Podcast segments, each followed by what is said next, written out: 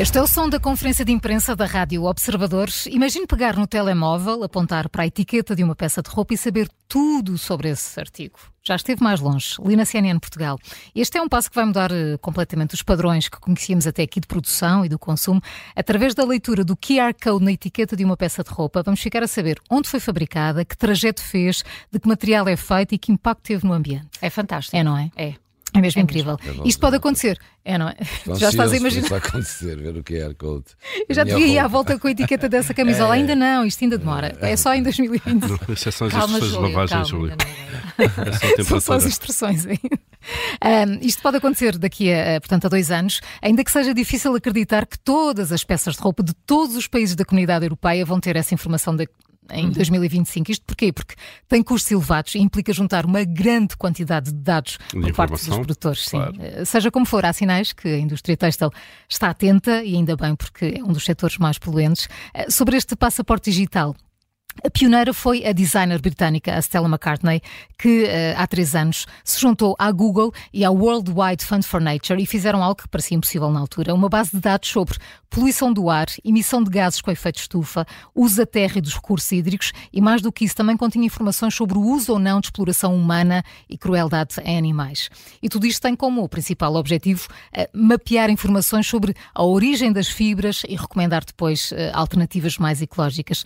De futuro, uma das mudanças que se espera com, com a nova legislação da Comissão Europeia é ter Uh, fibras e tecidos da Europa, em vez de estarmos a importar de outros países do mundo. Uh, outra será depois a obrigação de ter o um número mínimo de fibras recicladas em novas produções e tudo isto traz, claro, algumas exigências, desde a necessidade de reportar cada fase de produção, os consumos de água, de energia uh, e outras coisas. E por isso pode não ser tudo conseguido a 100% já em 2025, mas estamos no bom caminho para que daqui a, um, a, a poucos anos produtores e consumidores possam fazer escolhas mais, mais responsáveis, claro, mais, mais conscientes. Claro. Sim, está na CNN Portugal, um, um, artigo longo. Isso tudo tem um custo depois. Exatamente. Hum, mas se calhar também claro. é uma forma de moderar um bocadinho o, o consumo, consumo, sem dúvida, sem dúvida. De, de, roupa, que é um exagero, não é? Agora que estamos aqui na COP. Uh, se calhar vale a pena. Na, eu, eu, pelo na menos... COP e no Natal quase.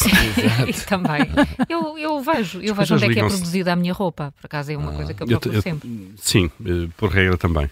Pronto, ainda bem. Sim, bem, sabemos tudo, não é? E esta Saber parte, tudo é sim, muito a exploração mais, humana, claro, a crueldade de animais, que isto é muito interessante. Olha, eu também escolhi um artigo da CNN de Portugal. Uhum. Andamos a ler o Mas mesmo. é muito diferente, é, eh, tem a ver Vocês com os bastidores. ontem lá, não foi? É, foi, foi, foi, estivemos lá. Não, toda a gente esteve lá ontem, não foi? Os bastidores das campanhas de Pedro Nuno Santos e de, e de José Luís Carneiro. Uhum. É um artigo muito interessante, eh, porque um, ehm, recorre, ao contrário daquilo que se considera as boas práticas do jornalismo, recorre só ao off the record. Portanto, como é que se podem conhecer os bastidores de campanhas eleitorais, é mesmo uh, com algum anonimato que se permite conhecer e, e, traçar um retrato melhor do que está a ser a luta interna no Partido Socialista. Um, e isto quando faltam poucos dias para as eleições. O primeiro dado uh, interessante é que o partido disponibilizou uh, uma sala para cada uma das candidaturas na sede no Lar do Rato, na sede do partido em Lisboa. Uh, o Pedro Nuno Santos ficou numa sala ao lado do refeitório e aqui não há qualquer simbolismo atribuído, mas a graça é que a campanha de José Luís Carneiro está a ser preparada no sótão. Uh, e isto tem graça porque há muito tempo António Guterres e outros socialistas conspiraram contra Mário Soares num sótão é na casa eh, de, de, de Guterres em Algés e há quem brinque muito com esse facto. O que sótão é de Algés, famoso. O sótão de Algés, exatamente. Agora há um sótão no rato, vamos ver. Há muitas diferenças nas duas campanhas. Eh, a presença nos grupos do WhatsApp, eh, onde José Luís Carneiro participa muito, responde, aceita desafios e há interação muito diferente com Pedro Nuno Santos. Se o candidato anda por esses fóruns ninguém o viu e há até muita gente na campanha que o aconselha a não fazer, a estar uh, afastado desses, desses locais.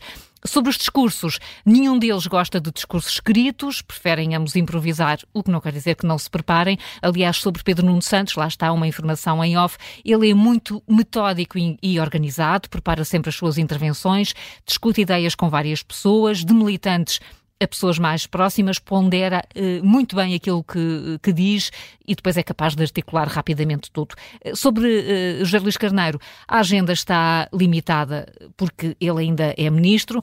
O que se sabe é que reúne-se muito por videochamada com a equipa, dá-lhes a máxima liberdade, confia nas prioridades que definem, eh, mas a validação final eh, passa sempre, eh, obviamente, por ele. Nos discursos, prepara os tópicos que quer abordar em cada paragem da campanha uh, para, uh, enfim, dirigir-se concretamente uh, ao público. Nenhum tem, aparentemente, o discurso da vitória preparado, mas a equipa de João Luís Carneiro gaba-se de já ter agendada a primeira entrevista enquanto secretário-geral do Partido Socialista. depois, propriamente sobre a campanha, a principal dificuldade também é comum aos dois, é a corrida contra o tempo. Todos tiveram muito pouco tempo para se preparar. Pedro Nuno Santos fez questão de ir a todo o país, conta eh, também um militante muito próximo eh, que Pedro Nuno só fez eh, uma pausa, que foi conciliar com o aniversário do filho, porque lembra, sim, os políticos também têm vida. Aliás, a, a equipa de Pedro Nuno Santos pede-lhe muito que abrande, mas também diz que não há qualquer sinal de cansaço uh, por parte uh, do candidato. Há uma ideia que é deixada por todos e, e, com ela termino. Todos dizem que no dia a seguir às diretas o partido vai falar a uma só voz. Vamos ver se sim, se não, está na CNN de Portugal. Em princípio, sim. Em princípio, sim, claro. Há eleições legislativas logo a seguir, não é? Claro, é preciso, é preciso. Juca, e tu? Olha, eh, eu trago-vos aqui uma coisa que nos interessa eh, a todos. Para tudo. A todos, para Até todos. agora não para todos. nada. Isso para não toquei nada. Isso que vocês estiveram a dizer não interessa Estive nada. a ver no El País, estive a ler no El País. Quando é que foi, em que ano foi isto interessa porque os nossos ouvintes hoje vão nos carros e sabem disto. E isto é um assunto muito. Agora já estão a pôr gasolina. Agora mas... já estão a gasolina, mas agora já estão a circular. A primeira multa que foi passada na história da. Uhum. Não sabem? Não. Do, automobilismo? Ah, do automobilismo? Na história do automobilismo, a primeira multa? Sim. Foi há mais de 100 anos, certamente. Ah, pois foi. Olha, foi em 1896. O condutor Walter Arnold, em Inglaterra, foi perseguido por uma bicicleta. Condutor, Pensava que estava a conduzir em sentido contrário. É, mas condutor de automóvel. Sim, condutor de automóvel, exatamente. Okay. Foi a primeira multa da história. Foi 1896. Ainda te lembras? Hoje já, ainda. Olha, Era ele que ia na bicicleta? Hoje, como se fosse hoje. Hoje, com o limite de 120 km de hora, né, na maioria dos países, eh, isto, como se sabe, mudou muito nesse tempo. Eh, nesses primeiros tempos, portanto, nesta altura, o máximo de velocidade era 3 km a hora. E três. sabem? 3? 3 km a hora. Mas isso é mais rápido ir a pé. Pois Muito era, mais. porque era aqueles carros vinham dos carros fechados a cavalo, ainda eram parecidos, rodas, eh, e eles davam mais 3. Mas a verdade, o máximo era 3 km hora permitido nessa altura. Loucura. Foi quando começou. E este condutor, este cidadão, uh, foi multado a 6 km hora. Portanto, o dobro. dobro. Olha é? a maluquice. Portanto, é o mesmo que hoje, irmos a 120 e irmos, estamos multados a 240. Sim, assim é um bocado assustador. É? Foi excesso de velocidade. Sim, 6 km. De 30 é para 60 já é menos assustador. Portanto, ele conduzia o seu Arnold Benz, era no carro de altura, eh, ia mais rápido que o que devia, portanto, foi apanhado. Um polícia teve o azar do polícia montado numa bicicleta que estava ali, viu e foi atrás dele e apanhou de bicicleta. Ah, claro, 6 claro. km a hora, João. Até é, eu em bicicleta. E depois, conclusão: eh, nesse mesmo ano, o excesso de velocidade passou a ser uh, o limite, nessa altura, uh, já no ano, nesse ano, 24 km a hora. Olha, Ui, vejam lá, olha lá, passou de 6 para 24 km hora. Isto vem de encontro a outro artigo que li, hum. que, que, que recebi por acaso, Uh, do, do, Não, estou a dizer, às vezes recebo aqui umas coisas e às vezes gostava de abrir, mas não consigo. Mas agora abrir por acaso e tal.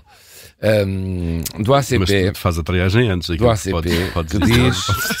que diz sem palavras. Que são. Coisas que nos mandam por outro pronto, às que vezes. Diz, eh, que faz aqui uma, uma, uma, um histórico de quais são as 14 multas de trânsito mais pesadas e que nós temos de ter cuidado com elas. As mais Olha, pesadas. Sobretudo quem faz Lisboa-Porto. Ora bem, por isso é que isto me interessa. É que mandaram. Isto não interessa a todos, interessa sobretudo a alguns que andam na estrada, na labuta, a trabalhar. Lutar pela vida. Lutar pela vida.